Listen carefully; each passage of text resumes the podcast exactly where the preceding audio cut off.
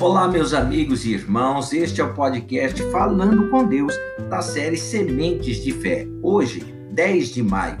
Quem é o grande? E lhes disse: Quem receber esta criança em meu nome, a mim me recebe.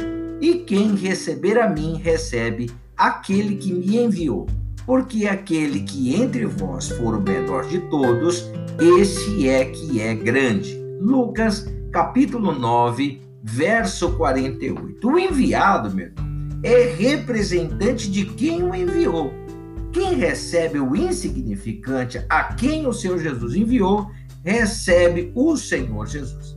Quem despreza o insignificante a quem o Senhor Jesus enviou, despreza também o Senhor Jesus. Essa é a lógica do reino de Deus. Ninguém é grande diante dele. O arrogante traz a glória para si, como alguém poderá ver Deus na vida desse? Faz questão de anunciar os seus próprios méritos. Enche a boca e estufa o peito como se fosse alguma coisa. Acha que é alguma coisa.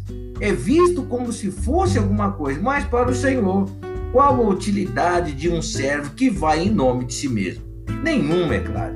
Já quem assume a sua insignificância será honrado por ele, por permitir que ele seja visto, quando olharem para o insignificante, verão a Deus. Porque ninguém tão insignificante seria capaz de fazer o que ele faz, de estar aonde ele está, de dizer o que ele diz, se Deus não estivesse com ele, não é verdade?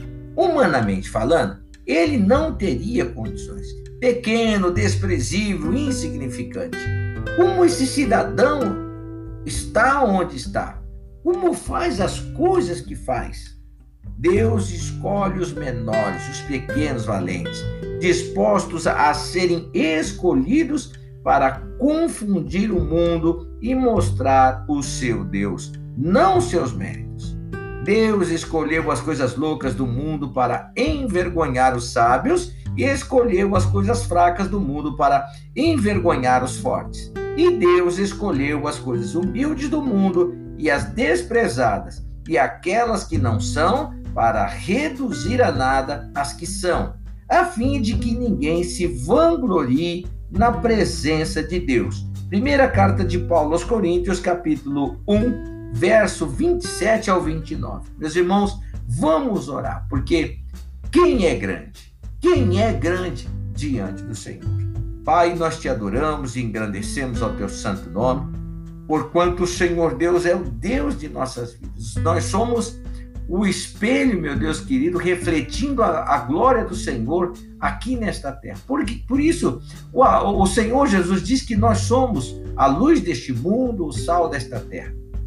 Mas quando nós, Pai, nós nos tornamos insignificantes, Pai querido, para que o Senhor Deus venha manifestar o teu poder, a tua graça, a tua, a, a, o teu poder, meu Deus, a tua manifestação, meu Deus, através de nossas vidas, Pai.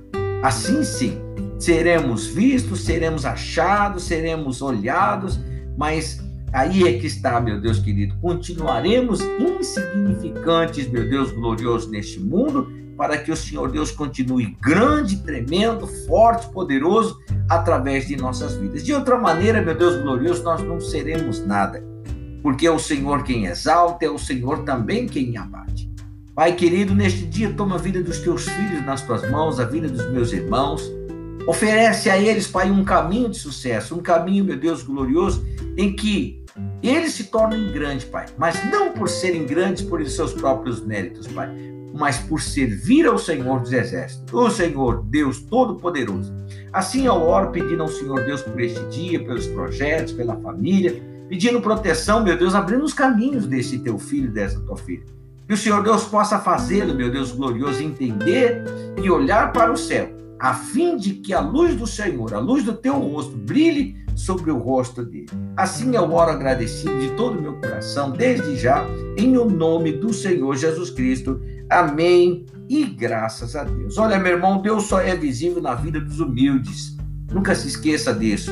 Deus só pode ser visto, só poderá ser visto através da vida dos humildes. Amém? Que Deus abençoe seu dia, te guarde, te proteja, te guie por todo o caminho no qual você deve seguir.